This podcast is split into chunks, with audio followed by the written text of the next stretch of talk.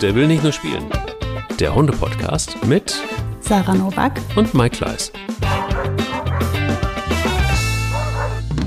Ganz schön stürmische Zeiten, ehrlicherweise. Ähm, denn wir haben ein paar Folgen ähm, en bloc aufgenommen und jetzt das erste Mal treffen wir uns tatsächlich wieder und es tobt ein Krieg in Europa, ähm, der an uns beiden ja auch nicht so spurlos vorbeigeht. Ich hatte dir gestern noch eine Meldung zugeschickt, ähm, ganz bitter, dass da eine junge Frau in der Ukraine in einem Tierheim Hundefutter abgeben wollte und auf dem Rückweg dann erschossen wurde. Ähm, wohl angeblich dann äh, von russischen ähm, Soldaten. man findet nicht so richtig Worte, was da so gerade passiert. Und ich glaube auch, wenn man, ähm, ja, wenn man sich den Krieg so anguckt und äh, so einzelne Szenen anguckt und sich informiert, das ist ja insgesamt einfach schon ein, eine unaushaltbare Situation. Ähm, glaube aber, was, was Tiere und so angeht, da machen sich, glaube ich, die wenigsten Gedanken zu, ne? Momentan, vielleicht, weil auch der Mensch jetzt erstmal im Vordergrund steht. Aber ja. so diese Geschichte dieser jungen Frau hat mich tatsächlich in jedem Fall ganz schön berührt. Wie geht's dir? Ja, mir geht's natürlich erstmal schlecht damit, zu wissen, was da passiert. Ähm, mir geht's in, auf so viele Arten schlecht gerade. Also einmal denke ich an diese ganzen Menschen. Ich denke an die Kinder, an die Alten, an die Kranken. Ich denke an daran, wie kalt es dort ist. Ich denke an die Tiere im Allgemeinen. Ich denke aber auch super viel daran, warum berührt mich das jetzt so dermaßen, obwohl in der ganzen Welt überall Krieg ist. Und ähm, ich denke, das liegt halt daran, dass es so greifbar ist. Ähm, ich habe Bekannte aus der Ukraine, ich habe Freunde, die kommen aus der Ukraine, ich kenne Menschen in der Ukraine. Das ist so, das ist dann so nah dran, dann ist man näher dran als ähm, sonst. Nicht, dass es sonst besser auszuhalten wäre, aber ich glaube, deswegen berührt mich das dieses Mal noch so viel heftiger. Ähm, und ja, ich verfolge jetzt natürlich ähm, alle Dinge, die dort passieren, aber auch natürlich, was mit den Tieren passiert. Und das ist natürlich dramatisch. Nur kann man gerade ungefähr gar niemandem einen Vorwurf machen, außer den Menschen, die Krieg machen. Weil ähm, ich glaube, das kann keiner sich reinfühlen, wie das ist, wenn dir die Bomben um die Ohren fliegen und du einfach nur um dein Leben kämpfst, dann kann ich mir das nicht ähm, erlauben, ein Urteil darüber zu fällen, was würde ich da mit meinem Tier machen. Ich habe zwar eine Idee davon, aber ich kann mir vorstellen, dass das nicht so einfach ist. Und ähm, spätestens, wenn du in irgendeiner U-Bahn-Station sitzt, noch mit tausenden anderen Menschen und ähm, es ist einfach chaotisch, es ist kalt, es ist tumultig, nirgendwo ist Platz, es, es stinkt. Also ich kann mir diese Situation nur zu gut abrufen. Und dann sind da schon echt überall Tiere dabei. Das sieht man ja auf den Bildern. Also viele Menschen haben ihre Tiere mitgenommen, aber es sind natürlich viele Tiere zurückgelassen worden. Das kann so viele Gründe haben. Ne? Ähm, das ist so hart alles. Aber es ist für alle hart. Ne? Also ich, man kann jetzt nicht sagen, wie kannst du da dein Tier zurücklassen? Das kannst du einfach nicht sagen. Kannst nicht sagen. Ich habe gestern in, äh, in, in, der Mediathek, glaube beim ersten, auch eine Reportage gesehen von so betroffenen Menschen, die so ein bisschen begleitet wurden. Und da war auch eine Frau, die ähm, ja, die ich glaube, eine Journalistin, die gesagt hat, sie müsste jetzt noch schnell in ihre Wohnung zurück und die Katze holen. Und ähm, das war also da kam dann ein, wurde dann ein Schnitt gemacht und dann siehst du dann erstmal die Katze in dem Korb, die hat sie geholt. Und dann hat sie noch einen Wellensittich mitgenommen. Den hat sie in so einem, weil sie keine Möglichkeit hatte, den irgendwie richtig zu transportieren scheinbar. Dann hat sie den in so einem, kennst du das, wo man normalerweise so Poster rein auf, also zusammenrollt und, und, und äh, in so einen Karton reintut, dann in so einen ähm, das war aber ein Plastik, sodass du durchgucken konntest und hat dann diesen Vogel da reingesteckt, damit er irgendwie mit konnte. Hat da irgendwie ein paar Löcher reingemacht, damit er Luft kriegte. Also es war eine, eine ganz absurde Situation. Und ich finde eben, ich glaube, wir machen uns gar keine Gedanken darüber, wie, wie, wie, also diese ganzen kleinen Geschichten, wo Tiere noch, ja, wo man noch versucht, Tiere in irgendeiner Form zu retten, ähm, sie nicht zurückzulassen in zerbombten Häusern, in kaputten Wohnungen, ähm, wo einfach nichts mehr geht. Sie, also die Menschen, die tierlieb sind, dann irgendwie versuchen, alles in Bewegung zu setzen, um ihre, um ihre Tiere dann noch mitzunehmen. Das war schon irgendwie ein ganz kurioses Bild.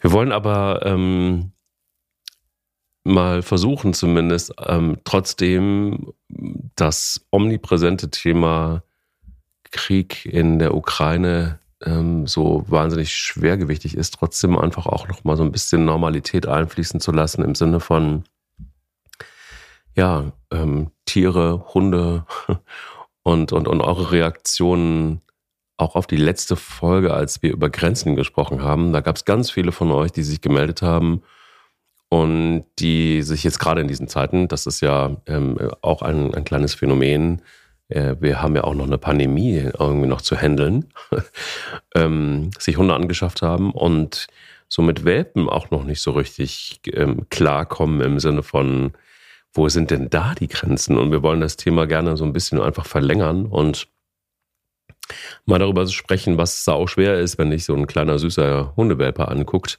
äh, wo da denn die Grenzen zu setzen sind und beziehungsweise zu setzen sind, wo ihr sie vielleicht setzen könntet, weil ein Hund sie eben einfach auch braucht und ein Welpe auch relativ zeitig braucht. Du hast mir irgendwann mal gesagt, in dem Moment, wo der Hund eingezogen ist, äh, hat, darf er sich ein paar Tage eingewöhnen, aber dann geht es mit der Erziehung los.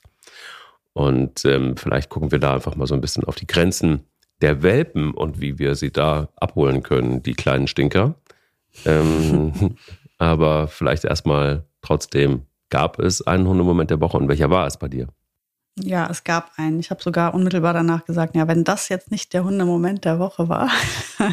ich war mit meinem Mann gestern spazieren. Ähm, wir haben uns da diese Auszeit mal gegönnt, ohne Kinder, aber mit allen Hunden und ähm, sind ans Feld. Und wir sahen auf ganz wirklich ultra, ultra weiter Entfernung eine Frau mit ihrem Hund spazieren. Ähm, der machte einen sehr energischen Eindruck. Also nennen wir es mal so. Also ich denke mal, geschätzt ein, zwei Jahre alt. Ähm, und eine ältere Dame halt. Ne? Und die spazierten wirklich ultra weit weg, wir mit unseren dreien an einer ganz anderen Stelle. Und irgendwann sehe ich, wie dieser Hund uns halt auch sieht und sich denkt, ach wie cool, da sind ja andere Leute, ich gehe mal hin. Und gibt Gas und rennt übers äh, Feld und ich sage nur zu Tom, oh, wir kriegen Besuch, mal gucken, wer da kommt. So, und dann, weiß ich nicht, so auf 150 Meter fängt der Kerl halt an zu schleichen. Und ich denke mir so, oh, das ist jetzt natürlich nicht so pfiffig von dir. Und ich direkt so, ja, also eine Leine bräuchte ich dann schon mal für die Boogie, weil da will jemand wissen, wie es richtig geht. also habe ich die Boogie direkt mal angeleint. Und die anderen beiden ähm, habe ich mir gedacht, nee, also er muss jetzt Futter kriegen, weil sonst rennt er zu mir durch. Hätte ich jetzt die beiden Mädels festgemacht, wäre ja völlig klar gewesen. Er wäre trotzdem zu mir gekommen. Die Frau schrie wie am Spieß, aber der Hund hörte ja nicht. Das heißt, mir war völlig klar, dass wir das jetzt managen müssen, weil sie das nicht konnte. Sie hat sich zwar beeilt, aber das war ja, wie gesagt, so weit weg, die kam nicht hinterher. Und der Hund kam also immer näher angeschlichen. Und irgendwann sind halt Mika und Ronja dann losgestürmt, haben den erstmal einmal angeblöckt dafür, dass er geschlichen ist, aber ohne Konflikt groß. Ne? Dann wurde sich beschnuppert. Ronja hat dem, hatte einen Kamm, die war direkt einen halben Meter höher als sonst. Aber alles wirklich gut gelaufen. Aber der Typ hatte halt echt einfach, du kennst dieses, ähm, wie die, also ich versuche es zu beschreiben, ähm, total gerader Rücken, super aufgeregt, Kopf hochgestellt, Rute hochgestellt, ein ganz nervöses Wedeln, also kein freundliches Wedeln, kein großes, entspanntes Wedeln, sondern halt dieses ganz nervöse in der Mitte Wedeln und Fiepen dazu, also ein hocherregter Hund halt. Ne? Ähm, genau das Richtige, was äh, Boogie gern mal als äh, frühes Mittagessen hat. Oh oh. Ja, ja. Und dann hat er natürlich auch die Boogie gesehen. hat sich gedacht, ja, da ist ja noch eine, da gehe ich jetzt auch hin. Und dann habe ich gesagt, nein, das machst du jetzt mal nicht. Boogie hat sich hinter mich gestellt und ich fing an, mit ihm zu diskutieren und habe ihn halt abgeschickt. Ne? Und er kam immer näher und hat, fing halt an, mich zu ignorieren. Dann hat er die erste Leine vor die Füße geklatscht bekommen, hat er einen Moment überlegt, hat sich gesagt, ist mir doch egal. Und kam noch näher. Ich hatte ja drei Leinen, drei Hunde, drei Leinen. Ne? Eine war ein Boogie dran. Ich hatte also noch einen Reserveschuss. Der landete dann wirklich auf ihm, weil ich habe ich hab mir gedacht, lieber Leine auf Hund als Boogies Zähne im Hund. Und ähm, dann nahm er ein bisschen Abstand. Zwischenzeitlich kam die Frau immer näher und hörte aber nicht auf, ihn zu rufen. Und bei meinem Mann schlug der Puls immer höher und irgendwann rief mein Mann dieser Frau zu, wollen Sie vielleicht mal aufhören zu rufen und einfach mal kommen und den Hund holen. Es hilft ja nichts. Er guckt sie ja nicht einmal an.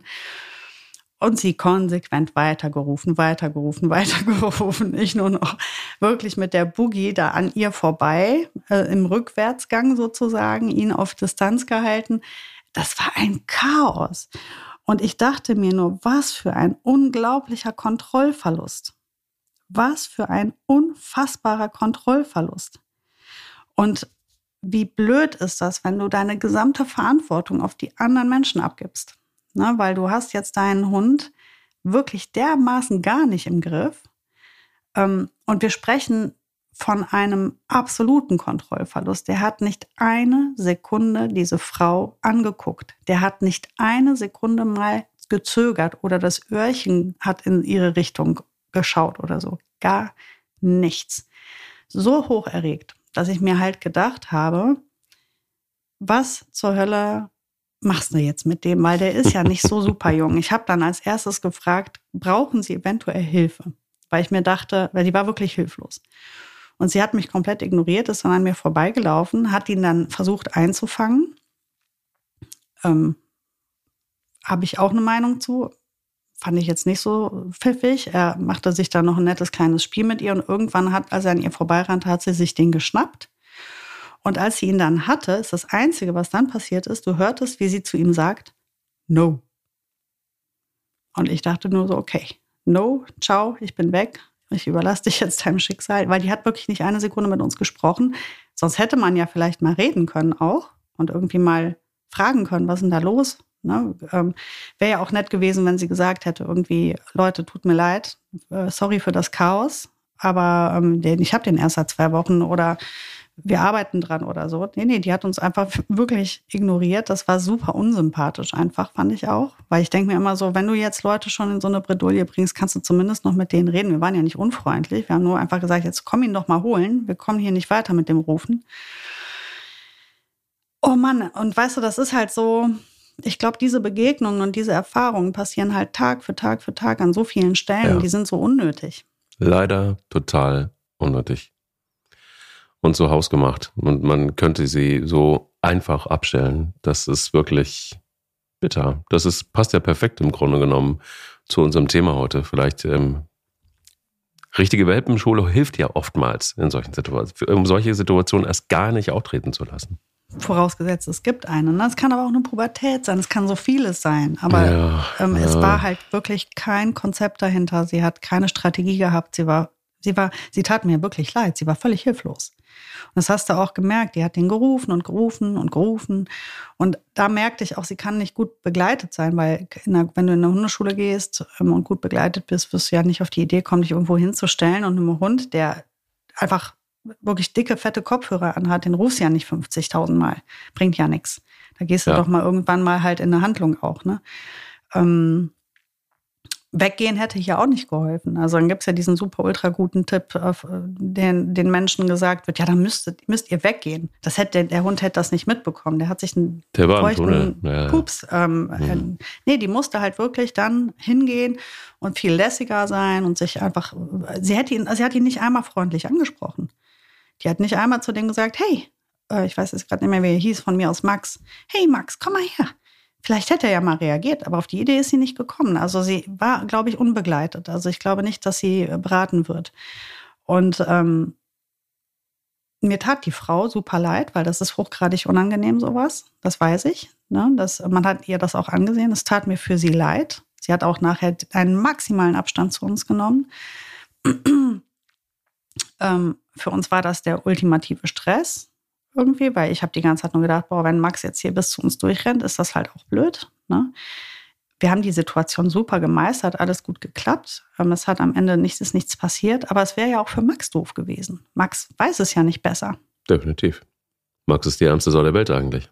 Ja, der, der, dem hätte es gut getan, er hätte einen guten Plan gehabt. Ne? Und die Art, wie er auf andere Hunde zugeht, die muss ihm unbedingt mal abgewöhnt werden. Hier ähm, wird sonst jemand anders eine Grenze setzen nämlich ein anderer Hund irgendwann. Und dann sieht es doof aus für einen Max. Ja, bringt mich zu meiner Grenze der Woche. Jo, mm, erzähl. Ja, mein Hundemoment und ja. Also, wir sind im Rehtraining und ähm, das Schöne ist, dass die Rehe mitmachen. bedeutet nichts anderes als, dass es gibt einen Spot, wo die Rehe sind, den haben wir jetzt identifiziert. Und ähm, es ist tatsächlich so, dass wir ja immer oder ich immer die Problematik mit Bilbo vor allen Dingen hatten, dass er ist der Jagdhund in unserem Rudel. Äh, und das bleibt auch so. Jetzt ist es so, dass Bilbo ja selber uns, äh, mir gezeigt hat, wo die Rehe in so einem kleinen Waldstückchen, da sind äh, insgesamt vier Weiber und ein Hirsch und die leben da. Jetzt habe ich aber auch festgestellt, dass es so ist, dass die Rehe mittlerweile die Hunde kennen und auch, auch artig wegrennen, aber die Hunde sehr schnell die Lust verlieren. Wenn man sich das mal wirklich auf, dem, auf der Fläche anguckt, dann siehst du, die Rehe bleiben dann auch stehen, die Hunde bleiben auch stehen. Und sobald die Rehe stehen bleiben, ist es auch überhaupt nicht mehr interessant. Jetzt ist es so, dass ich die ganze Zeit vor allen Dingen mit Bilbo trainiert habe, ähm, dass er eben nicht wegläuft und dass er nicht den Rehen hinterherläuft. Das ein oder andere Mal ist es noch passiert, aber es wird es deutlich oder es ist deutlich weniger geworden. So, jetzt habe ich ihn gerade im Moment habe ich ihn im Griff. Im Moment ist es so, dass es eigentlich sehr, sehr gut funktioniert. Ähm, jetzt war es aber so, ihr habt es wahrscheinlich mitgekriegt, dass äh, mich das Virus auch erwischt hat. Und äh, meine Frau und ich waren ein paar Tage getrennt, damit sie es eben nicht kriegt. Und sie kommt zurück und macht die Tür auf und die Hunde waren irgendwie mit ihr im Garten und plötzlich waren die Hunde weg. Und ich denke so, ähm, wo sind die Hunde? Ach, die waren gerade eben noch hier, so Klassiker. Ich sagte, ja, aber ist es so, dass ich jetzt die ganze letzte Zeit eigentlich mit ihnen gearbeitet habe und, und auch immer auf sie geachtet habe. Und auch im Garten sind sie an, also kennen sie jetzt ihre Grenzen. Das war mein Fehler, dass ich da wahrscheinlich mit meiner Frau nicht äh, ordentlich oder nicht intensiv genug drüber gesprochen habe. Also, die Hunde waren auf jeden Fall weg. Ich gesagt, würdest du vielleicht einfach dann mal gucken, wo die Hunde jetzt sind? Ja, aber das ist doch, die kommen doch gleich wieder. Ich gesagt, ja, aber ich habe gerade Wochen mit ihnen gearbeitet. Wäre ganz gut, wenn wir das einfach jetzt einfach so beibehalten. Ich habe die Hunde eingesammelt, bis auf einen. Bilbo, natürlich. So, dann sagte meine Frau, ja, aber der kommt ja gleich wieder. Dann sage ich, ja, der kommt auch in einer Stunde wieder, aber ich habe keinen Bock, weil ich habe gerade mit ihm gearbeitet. Ich fahre jetzt los und hole ihn. Was mir so ein, ein Lächeln dann ähm, entgegen schlug, schlug mir entgegen, nach dem Motto, den findest du eh nicht. Ich bin losgefahren und er stand einen Kilometer entfernt, äh, stand er beim Nachbarn, der jetzt nicht so hundeaffin ist, im Garten schwarz. Schwarz. Dieser Hund war einfach nur schwarz. Das ist schlecht. Der, ich habe einfach, ja, ich habe ihn eingeladen. Also ich habe, er wusste genau, was die Stunde geschlagen hat. Ja. Ich packte ihn am Halsband. Das äh, wusste er auch, dass da kein Rufen mehr ist, dass da keine Ansprache mehr ist, sondern dass es am Halsband packen, ins Auto rein. Und er quiekte natürlich sofort, weil das ist ja das Schlimmste, weil er stirbt ja dann quasi. Und ich äh, pfefferte ihn ins Auto und dann war er wirklich, ich brauchte 20 Minuten, um diesen Köter wieder einigermaßen sauber zu kriegen. Und ähm, dann fragte meine Frau, ja, soll ich ihn abtrocknen? Sag ich, nö, der trocknet jetzt einfach im Hof. Wer in einem Matsch kann, kann auch im Hof trocknen, ist gar kein Thema. Und der bleibt da liegen. Da, wo ich ihn jetzt hingelegt habe, bleibt er jetzt liegen. So lange, bis ich jemanden aufgeräumt habe, bis ich hier, keine Ahnung, wenn es eine Stunde dauert, dann bleibt er jetzt da liegen der bewegte sich auch nicht mehr weg. Mhm. Ähm, und dann war es auch gut. Also ich habe es dann irgendwann aufgelöst nach einer Stunde und dann war, es, war ich wieder auch wieder normal und dann durfte er auch wieder rein. Aber ich kann dir sagen, es war wieder so eine Geschichte, wo du einfach auch feststellst, es hilft immer, wenn man miteinander kommuniziert. Sowieso. Es hilft auch immer, wenn man sich einig ist, das ist, sollte man in der Hundeerziehung vielleicht auch sein, dass sich der eine die Grenze irgendwo gegenüber des Meeres setzt und ich eben direkt am Strand. Das ist auf jeden Fall was, was die nächste Zeit ähm, nochmal besprochen werden muss. Ja. Und damit sind wir eigentlich auch schon wieder beim, beim Thema, ne? Ja, das Thema ist allumfassend. Ne? Es trifft, trifft äh, in der Hundeerziehung irgendwie permanent wieder auf uns. Da kommen wir auch nicht drum rum. Und leider ist es auch nicht so, dass es Entschuldigung, in der Welpenzeit endet mit dem Grenzen setzen, wie man gerade auch bei Bilbo gut erkennt. Es ist äh, ein ständiger Fluss, der immer wieder neu. Mhm. Ja. Naja, gut, aber das ist ja auch bei uns Menschen nichts anderes. Wir äh, müssen ja auch innerhalb von, von Verhältnissen immer wieder Grenzen setzen. Ähm, die enden auch nie, aber besonders viel ist es natürlich im Kindesalter. Genau wie jetzt auch in, mit den Hunden und wo wir wieder beim Thema mit den Welpen wären. Ähm, hier ist, glaube ich, immer so das, das größte Problem, wie viel Grenzen kann ich denn direkt von Anfang an setzen? Welche sind super wichtig? Und was ganz, ganz häufig gesagt wird, ist, wenn ich das doch jetzt nicht von Anfang an direkt mache, dann lernt er das ja nie. Oder ähm, ähm, wenn ich dem das jetzt erlaube, dann ähm, wird er das ja für immer so, so haben wollen oder so machen wollen. Es gibt halt Dinge, man muss ja nicht Dinge fördern, die nicht richtig sind. Man muss aber auch nicht alles verbieten. Man kann auch Dinge manchmal einfach unkommentiert lassen. Die sind dann zwar wie erlaubt genau genommen, ähm, aber auch jetzt nicht unbedingt gefördert. Man kann aber auch nicht hingehen und sagen, alles, alles, was der Hund gerade macht, was er nicht tun soll, werde ich jetzt in einem Rutsch wegverbieten und überall Grenzen setzen. Dann kriege ich auf jeden Fall auch ein ernstzunehmendes Problem. Und das ist halt das, was bei den Welpen halt besonders relevant ist zu wissen. Was muss denn von Anfang an wirklich sofort gearbeitet werden? Oder was, was kann man am besten oder in welcher Reihenfolge am besten? Das sind ja die Fragen, die ich meistens in der Hundeschule gestellt bekomme. Was, womit, wo fange ich an?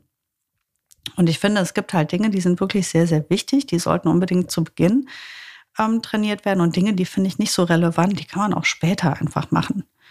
Die sind auch nicht so wichtig. Es gibt auch Dinge, die kannst du einfach laufen lassen, die ergeben sich von selbst. Wie zum Beispiel das Kauen ähm, auf, auf bestimmten Gegenständen. Also da, das ist sowas, das ist halt Blödsinn, einem, einem Welpen, einem acht oder zehn Wochen alten Welpen zu verbieten, dass er auf etwas kaut. Das braucht der. Das hat mit Grenzen setzen nichts zu tun.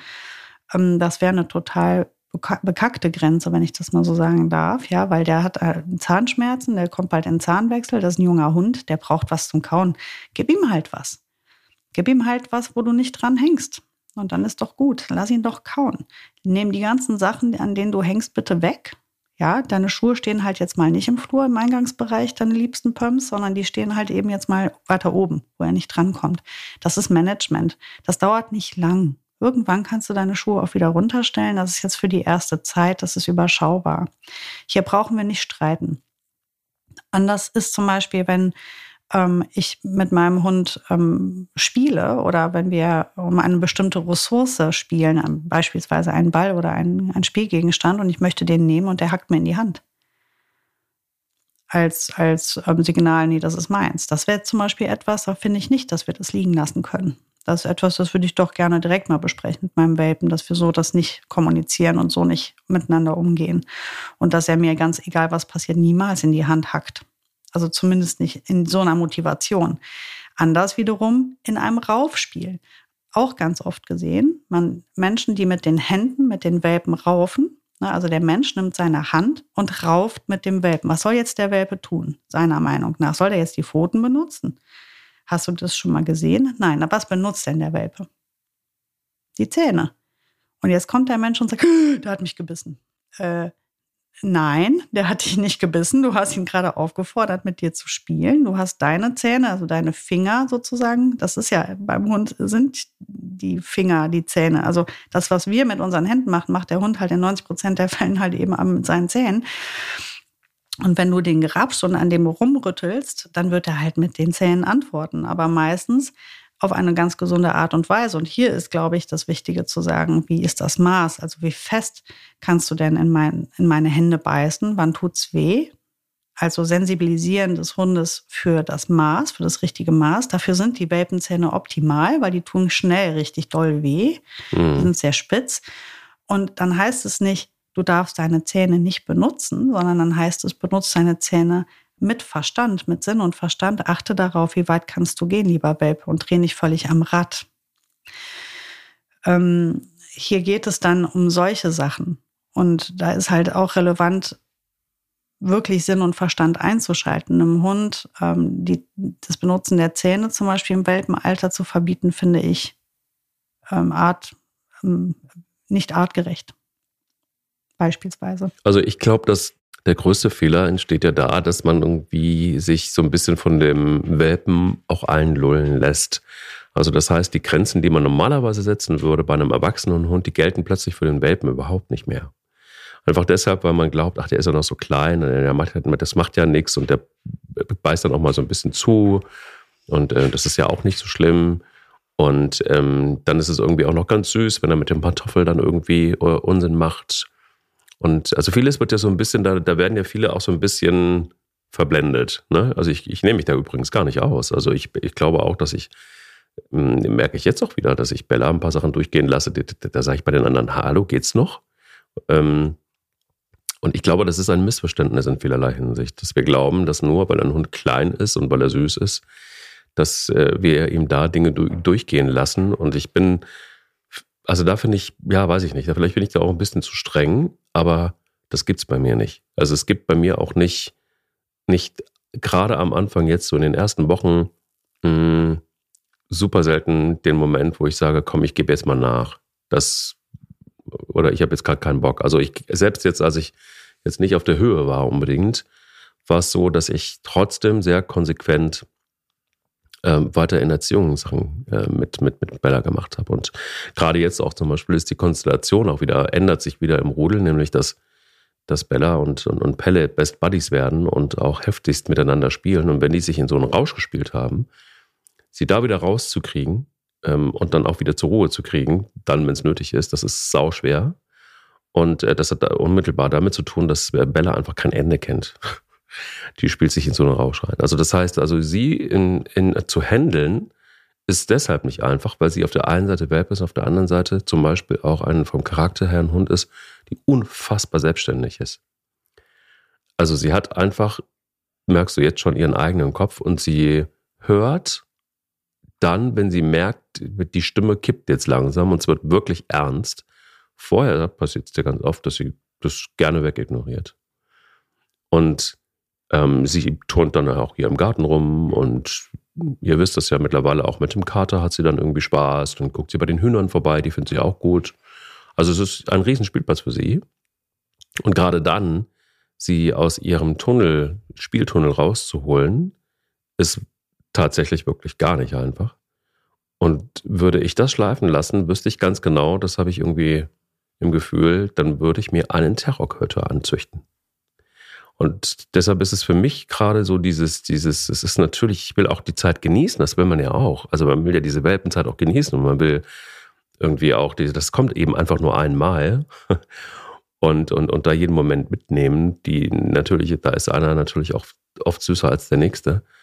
Aber ich glaube, dieses Missverständnis, nur weil ein Hund süß und klein ist und ein Welpe ist, lassen wir ihm Dinge durchgehen, die vielleicht gar nicht so cool sind oder wo wir vielleicht noch gar nicht abschätzen können, was das für Probleme hinterher geben kann, ist vielleicht nicht so geil. Mm, jein, ich finde, dass in den grundlegend wirklich relevanten Sachen, wie zum Beispiel jetzt eben Beißen, ähm, ähm, forsches, freches Verhalten Artgenossen gegenüber. Das sind so, oder Kindern gegenüber, ähm,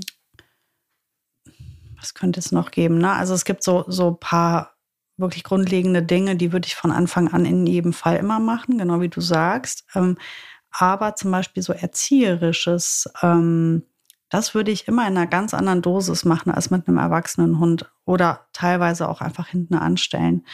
Ähm, man kann das, also man kann ja von dem Welpen tatsächlich nicht dasselbe verlangen wie vom erwachsenen Hund, beispielsweise was die Menge oder auch die grundsätzliche Leistung angeht.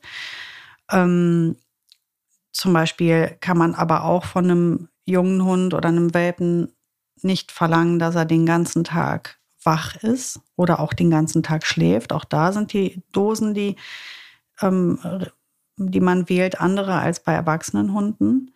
Ähm, Welpen müssen halt super oft auch einfach zur Ruhe gezwungen werden. Das nimmt sich ein souveräner alter Hund ja von sich aus. Der war spazieren, der hat gespielt, der hat gefressen, der hat gepinkelt, der ist satt, der ist glücklich, der legt sich hin und schläft. Das ist meistens der Moment, wo der Welpe sagt, oh, ich weiß gerade nichts mit mir anzufangen, ich drehe mal ein bisschen durch. Ich kriege jetzt hier meine wilden fünf Minuten, dann hüpfe ich auf den anderen Hunden rum, dann ziehe ich, mache ich noch irgendwas kaputt dann renne ich durchs Haus wie ein Irrer. Und das ist halt sowas, wo man einem Hund super gut helfen kann, indem man sagt, nein, nein, hier muss ich dir jetzt eine Grenze setzen, die ich zum Beispiel einem erwachsenen Hund nicht setzen muss. Nämlich, du kommst jetzt zur Ruhe. In der Not kommt ein Geschirr drauf auf den Hund, eine Leine, und dann kann ich den irgendwo anbinden. Wo ich vielleicht auch daneben sitze, vielleicht auch nicht aber irgendwie ihn natürlich im Auge habe, weil da besteht auch immer Verletzungsgefahr, wenn man Hunde anbindet. Ne? Aber irgendwas, wo man einfach sagt, nein, hier ist eine Decke, hier ist Wasser, du hast alles, was du brauchst, du kommst jetzt zur Ruhe. Das kann man auch draußen machen. Ähm, ich, du warst ja bei mir nie im Welpenkurs, weil du ja zu dem Zeitpunkt immer schon äh, Junghunde hattest, wenn du zu mir gekommen bist oder sogar schon fast erwachsene Hunde hattest. Ähm, bei mir in der Welpenschule war es oder ist es halt so, dass wenn man ähm, eine Lern- oder eine Spieleinheit hatte, eine Ruheeinheit folgt. Und dann heißt das, dass die Hunde unabhängig davon, was um, um sie herum passiert, und in so einer Welpengruppe sind natürlich viele andere Menschen und Hunde, das ist total aufregend, sollen sie trotzdem lernen, aber auch schon zur Ruhe zu kommen. Es passiert nicht immer jede Sekunde was für sie. Und ähm, das machen wir zum Beispiel auch, indem wir uns einfach auf die Leine draufstellen. Ne? Also so, dass wie so ein fester Anker. Und der Hund hat dann, der kann zwar stehen, der muss nicht liegen, aber wenn man an der Leine nicht mehr rumruppelt, und du kennst das optisch ja schon von den Menschen, ne? die haben eine Leine in der Hand und der Hund dreht Kreise um die, hüpft hoch, hüpft runter, schnuppert irgendwo hin, zieht sie einen Meter nach links, zieht sie einen Meter nach rechts. Das macht mich wahnsinnig. Das löst in mir unfassbare Gefühle aus. Dann sage ich mal, um Himmels Willen, jetzt leg diese Leine auf den Boden, stell dich da drauf und komm zur Ruhe, Mensch. Wie soll dein Hund sich runterfahren und sich beruhigen, wenn du selbst die ganze Zeit wie so ein, wie so ein äh, Fähnlein im Wind von rechts nach links wackelst und zappelst und dann der Hund ist aufgeregt, du bist unaufmerksam, du kannst dich auf den Hund nicht konzentrieren, weil du mir zuhörst und wirst hier durch den ganzen, über den ganzen Platz gezogen. Jetzt stell dich da mal auf diese Leine drauf und siehe da, 30 Sekunden später sitzt der Hund 30 Sekunden noch später liegt der Hund und weitere 30 Sekunden später schließt er langsam die Augen und kommt mal für fünf Minuten runter. Manche Hunde liegen nur da und gucken in die Luft, aber sie beruhigen sich. Das ist etwas, was unbezahlbar ist in der Welpenzeit. Das trainiere ich mit einem Welpen. Dann trainiere ich mit einem Welpen Frust auszuhalten. Das Allerwichtigste, ganz wichtig. Das ist halt etwas, das muss ein Welpe ähm, unbedingt schon früh lernen, dass er nicht, wenn er was nicht kriegt, was er will, durchdrehen darf. Und das kennst du, Mike, bestimmt auch von Bella. Wenn sie irgendwas möchte und es nicht bekommt, dass sie dann halt sehr beharrlich wird wahrscheinlich und dann ihren, die gehen ja oft durch so verschiedene Stufen. Erst wird's, gucken sie süß, dann wimmern sie, dann fiepen sie, dann werden sie irgendwann mal stinkig, dann fangen sie an, irgendwo reinzubeißen, dann kommt der Frust, dann rennen sie durchs Haus und nehmen dir die Bude auseinander.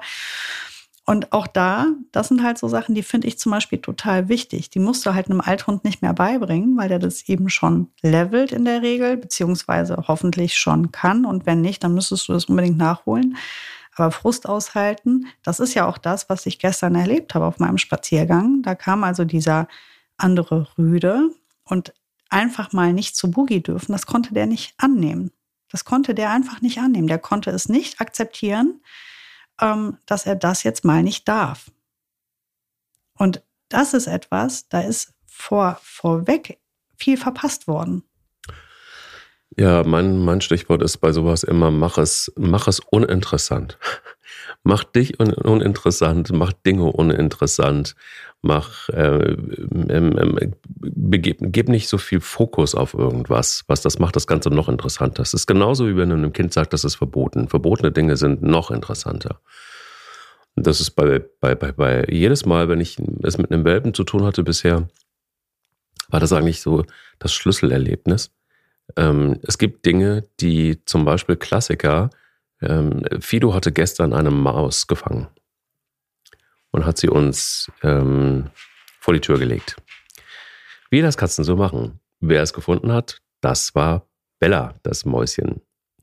So hat Mäuschen das Mäuschen gefunden. Und ähm, sie hatte sehr viel Spaß damit. Sie war erst irritiert. Und dann hat sie es sehr, sehr stolz durch den Garten getragen. Und dann der Klassiker, ich wollte natürlich, das wollte ich nicht. Ich wollte, dass die Maus vielleicht dann irgendwann ihren Frieden findet und äh, wollte sie ihr wegnehmen. Sie hat sie auch ausgelassen und in dem Moment, wo ich mich runterbeugte, schnappte sie sich die Maus wieder und rannte durch den Garten. Und dieses Spiel habe ich mir dann zweimal angeguckt und dann bin ich einfach gegangen. Und dann hat sie, ich weiß es nicht, zwei, drei Minuten mit dieser Maus gespielt. Und ich bin einfach den Weg runtergegangen und bin mit den anderen Hunden spazieren gegangen. Und sie musste sich dann entscheiden, was ist jetzt wichtiger, die Maus oder der Spaziergang. Glücklicherweise war es so, dass sie sich für den Spaziergang entschieden hat. niemals das Rudel verlassen. Genau, niemals das Rudel verlassen. Und ich ähm, habe dann die Zeit genutzt, um, beziehungsweise nutzen lassen, dass jemand anderes dann die Maus entsorgt hat in der Zwischenzeit. Und das ist tatsächlich wirklich so eins dieser vielen Beispiele, die fast jeden Tag passieren, dass ich ähm, es immer wieder mit Dingen zu tun habe, die ähm, in dem Moment, wo du selber da noch einen Bass drauf gibst und noch Bedeutung schenkst und am besten noch hinter dem Hund herrennst, weil du willst, dass das nicht zerstört wird, was da jetzt gerade irgendwie in den Fängen des Welpen ist, desto schlimmer ist es eigentlich. Also ich habe zum Beispiel auch, auch mach es uninteressant, funktioniert sehr gut mit Leckerlis. Wenn sie irgendwo hinläuft, wo sie nicht hin soll, zum Beispiel sich auf eine Weide mit einem Elektrozaun zum Beispiel begeben möchte, ähm, dann habe ich ein Leckerli in der Hand und rufe sie. Und sie, sie muss einfach sehen, dass das, was sie da gerade tut, total uninteressant ist. Und das, was sie bekommt dafür, viel, viel, viel interessanter ist. Und das funktioniert bei ihr total gut, weil sie einfach, wie Welpen ja oft so sind, neugierig sind. Sie wollen die Welt erkunden. Sie sind offen, sie sind neugierig und wollen, ja, wollen, wollen neue Dinge entdecken. Ähm, und das mache ich mir immer zu eigen. Ich habe immer irgendeinen Quatsch auch irgendwie ähm, bei mir. Ich habe so Notfallgeschichten zum Beispiel auch. Ich habe in meiner Tasche ein, so ein Mini-Quietschi, ich nenne das immer Quietschi, so Teile, die furchtbar sind, weil ich, ich normalerweise gehören die nicht in unser. Super hilfreich in so Situationen, Total. ja. Aber ich habe äh, die, die Quietschis äh, habe ich normalerweise verbannt, weil mich nervt zu Tode. Spanja liebt das alles, was quietscht. Das macht sie aber auch dann ex exzessiv. Wenn sie sowas hat, wenn sie ein Quietschi hat, dann ist es wirklich, das ist, da geht die steil, da wird die alte Dame wirklich äh, mutiert zu einem Welpen. Ähm, äh, deshalb gibt es sowas bei uns im Haushalt eigentlich nie.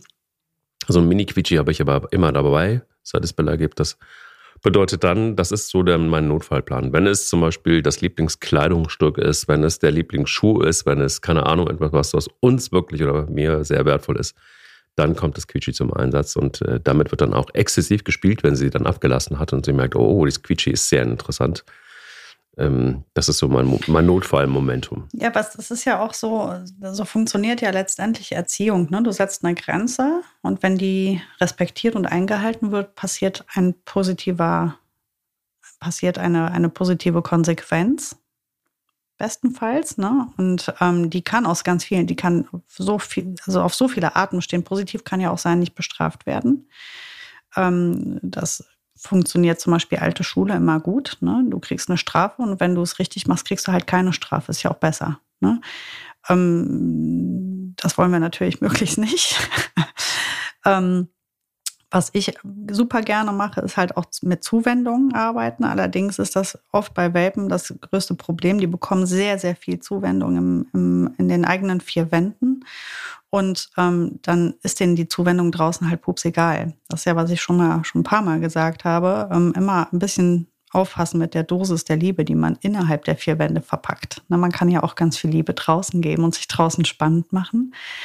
Ähm, auch gestern schön zu beobachten gewesen bei dem Hund, der wirklich original in diesem gesamten langen Zeitraum von vielen Minuten nicht einmal Frauchen angeguckt hat.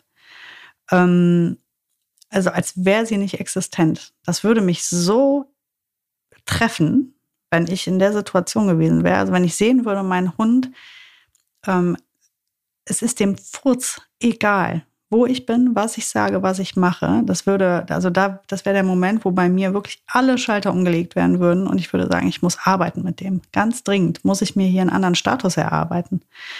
Ähm, also er hatte noch nicht mal Angst, dass die weggeht oder so. Das war dem einfach egal. Mal gut, er hat sie natürlich die ganze Zeit gehört. Sie rief ja immer fleißig und hat gemeldet, dass sie noch da ist. Aber es war ihm egal. Und das sind halt so die, das ist das Ende vom Lied. Wenn du nicht frühzeitig ähm, deinem Hund halt äh, dich positionierst und dich sehr wertvoll machst. Und wertvoll machen tust du dich halt nicht nur mit der super klaren Führung, sondern eben auch mit einer guten Strategie. Ähm, hier ist eine Grenze, hier untersage ich etwas, hier verbiete ich dir etwas. Ne? Und im Gegenzug bekommst du aber wieder was Positives von mir. Eine gute Zuwendung. Das kann auch ein, ähm, ein schönes Spiel sein. Deswegen Quietschis sind für mich zum Beispiel, ja, ich habe dasselbe Problem wie du, ich kann die auch nicht gut hören. Die sollten auch, also die wirst du in meinem Haushalt nie irgendwo liegen finden oder so. Aber es ist kein schlechtes Trainingsmaterial. Gerade jetzt mit jungen Hunden. Ähm, wichtig ist halt, die nicht zu verarschen, die Hunde. Ne? Also das habe ich auch schon oft beobachtet. Dann quietscht einer, der Hund kommt und dann kriegt er eine Wurst in den Mund gedrückt. Und das Quietschi wird wieder weggesteckt, wo ich mir halt denke, sag mal, wen verarschst du hier eigentlich? Was glaubst du, wie lange der Hund das blöde Kackspiel mitmacht, was du da machst? Wenn du quietschst, dann kommt der Hund nicht für eine Wurst. Dann kommt er, weil der sein Quietschi haben möchte. Dann gibst du dem das gefälligst auch. Mach dich nicht unzuverlässig. Mach dich nicht unglaubwürdig. Was meinst du, wie lange der sich verarschen lässt? Das ist wie die Leute, die rufen, der Hund kommt, dann kommt der zack an die Leine. Und nachher sagen die komisch, der Rückruf funktioniert nicht. Ja, sag mal, merkst du es selber nicht? Du kannst doch nicht einem Hund was Schönes in Aussicht stellen und wenn er dann kommt, fährt er voll mit dem Kopf an die Wand. Ja, eine Wurst ist schön, keine Frage, aber wenn du quietscht, dann hast du ja gesagt, hier gibt es ein Spiel. Und nicht was zu fressen. Das sind ja zwei komplett unterschiedliche Dinge. Und vielleicht wäre der für die Wurst halt nicht gekommen, sondern der wollte halt das Quietschi. Also ganz wichtig, sei halt auch authentisch deinem Hund gegenüber, sonst kann der sich auf dich nicht verlassen und fängt dann irgendwann auch an, Entscheidungen zu treffen. Ne? Und dann wird er irgendwann mal hingehen und sagen, die ruft, ich habe keine Ahnung, was passiert, wenn ich da ankomme. Vielleicht komme ich an die Leine, vielleicht gibt es eine Wurst, das Quietschi kriege ich eh meistens gar nicht. Oder ein Spiel, Spielen tun die Leute viel zu wenig mit ihren Hunden. Und Spielen kann ja auch so ein schönes Rad. Es muss ja auch kein Quietscher sein, es muss kein Ball sein, es muss kein Dummy sein. Du musst nichts dabei haben. Du kannst mit deinem Hund auch anders spielen. Wenn du einen verspielten Hund hast, kannst du auch anders, du kannst mit dem ein Fangspiel spielen. Du mit deinem Hund. Du kannst mit deinem Hund raufen. Du kannst deine Leckerchen auf so eine witzige Art und Weise werfen, dass das auch spielerisch wird. Du kannst auch deine Leckerchen verstecken. Dann wird das ein interessantes Suchspiel. Du kannst halt viel machen, um einem Hund zu zeigen, es lohnt sich halt voll, dich zu mir hin zu orientieren. Du kriegst hier was Gutes. Aber halte dich an meine Grenzen. Wenn du meine Grenzen nicht einhältst, sind, kannst du dir deine ganzen Gimmicks wieder schön sonst wohin. Es gibt nichts, wenn du nicht mit mir kooperierst. Da sprichst du gerade was an, was ich, was ich in dem Zusammenhang übrigens auch total elementar finde. Wir sprechen immer über Grenzen. Ähm, ich glaube, oftmals sind Grenzen auch nur bedingt, notwendig sind sie immer, aber ich glaube, das Gewicht fällt gar nicht so sehr darauf, wenn man die richtige Bindung mit dem Hund hat und von vornherein. Also, ich stelle zum Beispiel fest, dass gerade in dem Welpenalter, in dem ja, jetzt zum Beispiel auch Bella ist, dass das allererste, woran ich mit ihr gearbeitet habe, war wirklich das Thema Bindung. Bindung und Rückruf, Bindung und Rückruf. Nichts anderes.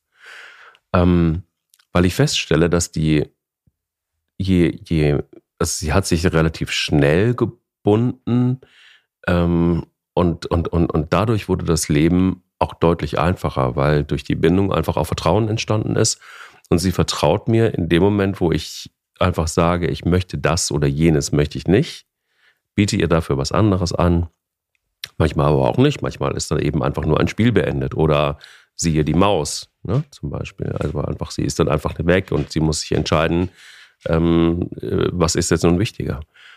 Aber hätte ich, die, hätte ich die Bindung zu ihr nicht, wäre sie mir nicht hinterhergelaufen, sondern dann wäre sie einfach oder, oder dem Rudel hinterhergelaufen, sondern sie hätte sich weiter mit dieser, mit dieser Maus beschäftigt.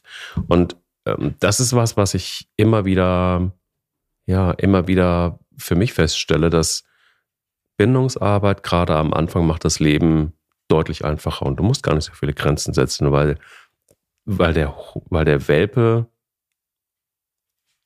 eine ganz andere, ja, eine ganz andere ja, Bindung sowieso auch zu dir hat, aber auch die Kommunikation direkter ist und vertrauensvoller ist. Das Vertrauen ist von Anfang an relativ schnell da gewesen. Und das ähm, das hat ganz viel ausgemacht. Das war dieses Mal bei, bei, bei Bella wirklich ein Gamechanger im Vergleich zu den anderen, anderen Hunden.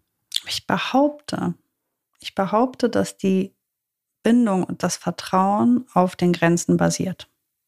Okay. Ich behaupte, dass du deine Bindung und das Vertrauen von Bella deswegen so gut etabliert bekommen hast, weil du Grenzen gesetzt hast, weil du gesagt hast, bis hierhin und nicht weiter, das kannst du mit mir machen, das kannst du nicht mit mir machen, du bekommst unfassbar viel Zuwendung von mir, ich bin ein guter Partner für dich, musst dich aber an meine Regeln halten. Du darfst Du hast eher so viele Grenzen gesetzt. Was, sie, was durfte sie mit den anderen Hunden? Was durfte sie im Haushalt? Wo werden die Pfoten abgeputzt? Wie läuft das? Ne? Also die ganzen Hausregeln zu etablieren, heißt ja sehr viele Grenzen setzen. Und das ist das, wo sie halt merkt, boah, voll der Held. Der weiß genau, wo es lang geht. Der hält sein Wort. Der ist zuverlässig. Der weiß, was er will. Der setzt es durch. Das ist der Moment, wo ich mich jemandem zuwende. Deswegen ist das ja auch immer so schade, wenn Menschen beim Wort Grenze ein Bauchschmerzgefühl kriegen. Das ist nichts Schlechtes, eine Grenze. Eine Grenze ist gar nichts Schlechtes. Eine Grenze ist was Wunderbares. Das ist ein, ein, das ist wie wenn du über eine Brücke läufst und die Grenze ist rechts und links das Gitter.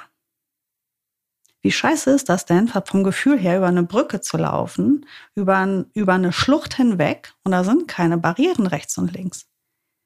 Wie unsicher fühlst du dich dann? Wie gehst du dann durchs Leben? So, das ist ein Leben ohne Grenzen.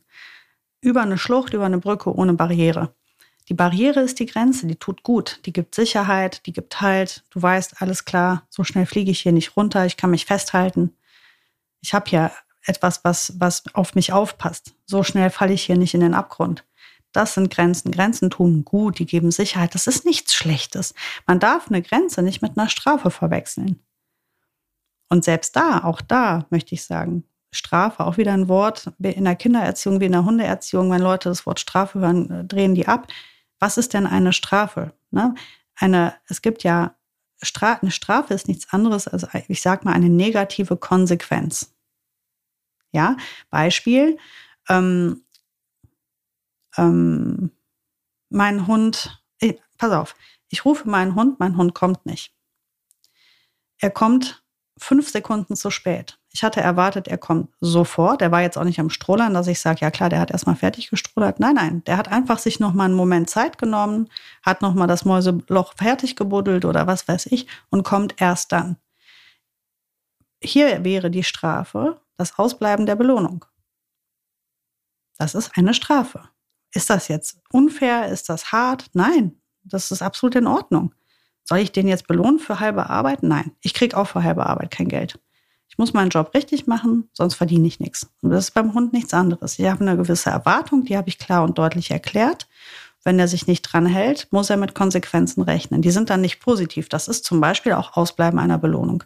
Oder aber auch, du haust einem anderen Hund auf die Fresse, ich will das nicht, dann gibt es halt eine Ansage. Das kann man auch als Strafe bezeichnen. Eine negative Konsequenz. Das ist nichts Schlimmes. Was Schlimmes ist, wenn derjenige nicht versteht, was du von ihm willst und du übermäßig reagierst. Eine böse, schlechte Strafe, sage ich jetzt mal, ist zum Beispiel, mein Hund macht Pipi in die Wohnung. Ich schnapp mir den Hund, ziehe den da einmal durch, wisch das Pipi mit dem Hund auf und schmeiß den dann in den Garten. Das ist nicht nur maßlos, das ist Tierquälerei, das ist, das kann man, das ist unmenschlich. Das ist natürlich eine ganz schlechte Wahl der Strafe gewesen. Ist auch eine negative Konsequenz gewesen, allerdings eine richtig beschissene. So, und da, da sind wir doch im Thema Erziehung. Es geht doch immer um das Maß, um, da, um die Erklärung und um einen positiven und einen negativen Gegenspieler. Ja, wenn du es richtig machst, hast du eine super coole Zeit mit mir, Belohnung, eine gute Zeit, Streicheleinheiten, Spiele, wir sind ein Team, du fühlst dich bei mir sicher, du kannst dich auf mich verlassen. Hältst du dich nicht an meine Regeln, gibt es Konsequenzen. Die sind natürlich nicht maßlos, aber die sind so empfindlich, dass du beim nächsten Mal dich lieber für mich entscheidest. Mhm. Das ist, darum geht es ja dann. Ja. Ja, absolut. Also ich, ich, ich denke gerade nur noch mal drüber nach. Also ich, ich glaube, dass das bei, bei Welpen, äh, wie soll ich sagen, wenn ich, wenn ich drüber nachdenke, ich hatte, glaube ich, lange, also ich hatte ja lange keinen Welpen mehr. Also wenn dann Junghunde. Und ich merke zum Beispiel einfach, der große Unterschied liegt daran, wenn man so einen Hund aus dem Tierschutz hat und das ein Junghund ist, auch nur ein halbes Jahr, so wie es bei Spanier war. Es gibt einfach ganz viele eklatante Unterschiede. Und mh, mm, mir war das gar nicht mehr so richtig bewusst, aber gerade so im Alltag mit Bella merke ich das natürlich. Und das, was du sagst, stimmt zu 100 Prozent ähm, ähm, alles. Ich denke aber auch, dass sie, dass das gerade bei Welpen, ähm, sie haben einfach eins, was glaube ich, immer wieder, ich habe das vorhin schon mal angesprochen, immer wieder fatal ist, dass sie uns so ein bisschen in dieses, in dieses Kindchenschema auch immer wieder reinziehen. Ne? Mhm. Und das, was du sagst mit der Konsequenz, wenn man es dann wirklich mal überprüft, und ich habe das gerade mal versucht äh, an, an ein paar Alltagssituationen, dann ist man wahrscheinlich mit den älteren Hunden deutlich konsequenter noch als mit dem Welpen. Und das ist genau dieser, dieser Gap, den die auch ganz gerne ausnutzen und merken dann, ach guck mal, hier, guck mal, so weit kann ich gehen. Und die Gefahr ist immer, dass du, dass du, dass du ähm, dann auch zu viel, ähm, zu viel Fokus da reingibst als Mensch. Also zu viel Fokus in diese, in diese Phasen oder in diese Momente, wo es nicht funktioniert und man sich da auch so ein bisschen reinsteigert. Und wir sind dann immer wieder ja eigentlich beim selben Phänomen oder Thema, dass je ruhiger man selber wird, je, je konsequenter und klarer man selber ist, desto mehr überträgt sich das dann wiederum auch auf den Welpen. Wenn du dich von so einer Situation verleiten lässt, dann wird das, ufert das aus. Also dann ufert auch teilweise ähm, so so eine Situation aus. Ich habe es zum Beispiel auch gehabt, jetzt gerade vor kurzem, Katze und Hund sind über Tische und Bänke gegangen. Wirklich. Es war, es war hier eine Party, das habe ich lange nicht erlebt. Und dann sagte jemand, ähm, der, der, der hier zugegen war, wie hältst du das aus und du sagst nichts? Und dann habe ich gesagt, warte mal ab, es dauert noch eine Minute und dann wird sie ruhig. Und dann fallen die um. Und dann fallen die um. Und es passierte ja nichts, ne? Also es ist äh, einfach so, dass äh, Katzen sind ja sowieso viel Geschichte als ein Hund. ähm, die können auf mit ihrem mit ihrem Schwanz ja als Balance-Ding irgendwie Sachen machen, wo das, äh, da kommen Hunde gar nicht klar. Naja, auf jeden Fall, ähm, es war wirklich, ich habe gesagt, halt es jetzt einfach mit mir aus, noch eine Minute oder zwei.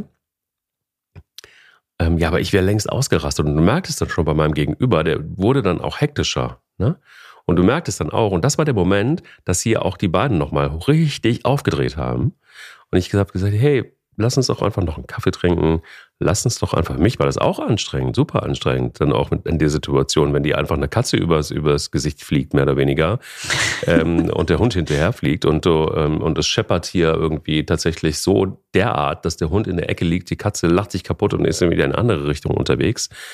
Das ist natürlich eine Herausforderung. Aber es dauerte tatsächlich, glaube ich, noch zwei Minuten und dann war hier Schlafenszeit angesagt. Dann war hier totale Ruhe.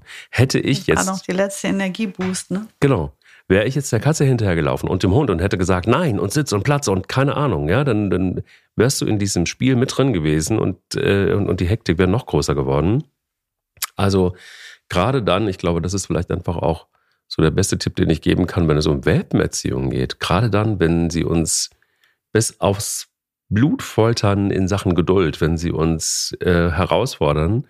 Ich glaube, wenn du mit Ruhe und dann gerade mit ruhiger Stimme ähm, auf sie einredest oder ihnen Kommandos gibst oder dann auch mit der Erziehung beginnst, das ist das A und O und das, das macht das Ganze zwar nicht einfacher unbedingt und das sind in Alltagssituationen ist es natürlich brutal schwer, weil wir natürlich dazu neigen, ähm, vielleicht eher mal auszurasten oder vielleicht ungeduldiger zu sein.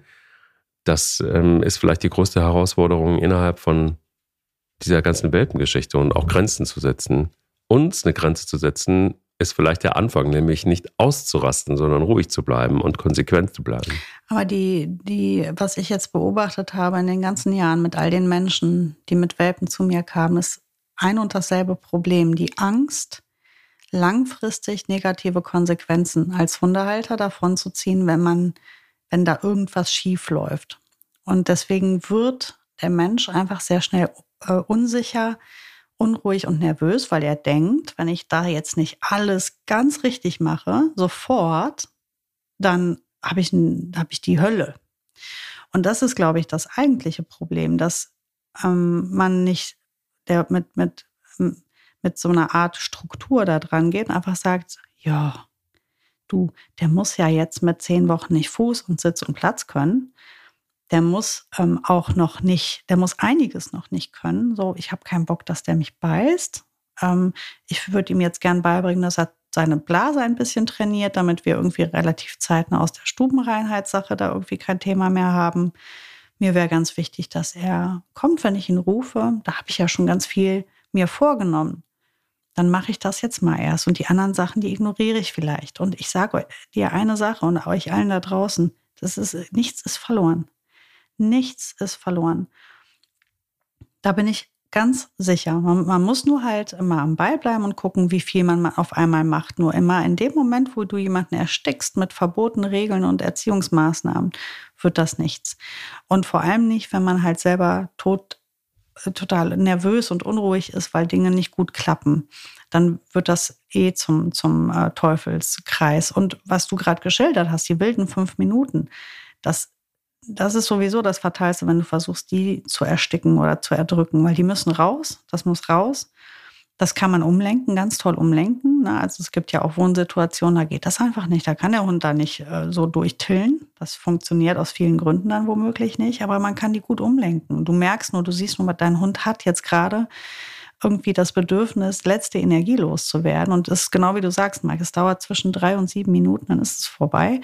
Dann nimmst du dir ein altes Handtuch, machst einen Knoten rein und lässt ihn mal ordentlich dieses Handtuch jagen. Und du machst mit dem cooles Spiel. Dann soll er mit dem Handtuch und dir ein geiles Spiel machen. Es gilt immer noch, beiß mir nicht in meine Hände. Das tut echt weh. Und ansonsten ist alles erlaubt. Dreh durch, lieber Hund. Dreh mit mir zusammen durch. Nimm mir nicht meine Wohnung auseinander. Wir machen das jetzt zusammen dann ist das nicht nur bindungsaufbauend, sondern eben auch einfach, man hat das Ganze im Griff und unter Kontrolle und trotzdem durfte der Hund seiner, seine ganzen, und vor allem ist das oft auch das Ganze, was er am Tag oder in den Stunden vorher erlebt hat, das hat den derart aufgepitcht. Das ist so viel, dass das einfach raus muss. Und das muss man dir noch zugestehen. Und jeder, der Kinder hat, kennt das wenn so ein kleines Kind einen harten Tag hatte, zum Beispiel im Kindergarten, so viel Kommunikation mit anderen Menschen, so viel muss geregelt werden. Ähm, als Kind. Du musst über, durch so viele Situationen durch. Dann bist du abends halt einfach müde und vielleicht frustriert und hast vielleicht auch irgendwie ähm, Dinge nicht gut geregelt, fühlst dich unwohl und dann kommt das große entweder Weinen oder ein kleiner Wutanfall oder eine kleine Krise oder die Kinder drehen auf und schreien wie am Spieß und rennen alle im Kreis und hauen sich auf den Kopf. Ähm, das ist auch da normal. Also das muss man den Tieren einfach zugestehen, genau wie den Kindern, ähm, nicht immer gerade zu laufen. Finde ich einen sehr guten Ansatz und ich glaube, damit ist auch viel gewonnen. Ich glaube auch wirklich genau das trifft es auch, was du gerade gesagt hast. Für mich mit am meisten, nämlich überfordert ihn nicht. Also wenn du, und überfordert dich nicht. Also wir neigen ja oftmals leider dazu, zu viel, zu schnell zu wollen. Ähm, das hat doch nicht mal was mit Ungeduld zu tun, sondern manchmal eher auch mit einem Charakter zu tun. Nämlich, dass wir glauben, ähm, wir müssen gleichzeitig Auto fahren, telefonieren, was essen, noch was trinken und wir haben im Auto auch noch drei Telefonate, die wir miteinander irgendwie äh, scheren müssen. Anstatt vielleicht einfach nur, wie man das früher auch mal gemacht hat übrigens, sich ins Auto zu setzen, von A nach B zu fahren, sich aufs Fahren zu konzentrieren und gut ist. Und es ist, glaube ich, einfach so dieser Overload an, an, an Dingen, die wir, die wir natürlich alle noch erledigen können während des Autosfahrens und, und während des Alltags. Das ist manchmal, manchmal einfach auch so, dass wir mit unseren Hunden genauso ungeduldig sind, dass wir sagen, ja, jetzt muss er das noch können und jenes noch können und das muss er auch noch können und ähm, ja, jetzt kann er noch nicht Platz. Ach du Scheiße. So, er kann noch drei Wochen noch keinen Platz. Ja, dann kann er nach drei Wochen noch keinen Platz sein. Dann kann er es vielleicht nach sechs Wochen. Das ist es halt. Immer schön der Reihe nach, immer mit der Ruhe. Und auch gerade was diese, diese, ähm, diese ganz normalen Welpenprobleme, wie du die eben geschildert hast mit, mit Hund und Katze, die muss man halt wirklich einfach mal ein bisschen laufen lassen können auch. In diesem Sinne, ich lasse es jetzt laufen und lasse die Hunde laufen. es sind keine Rehe da, es ist jetzt zu spät schon. Und, und ähm, dann wünsche ich dir erstmal einen schönen Tag. Wir hören uns nächste Woche mit einer neuen Folge wieder. Ich freue mich drauf. Schönen Tag dir. Dir auch. Der will nicht nur spielen. Der Hunde-Podcast mit Sarah Nowak und Mike Kleiss.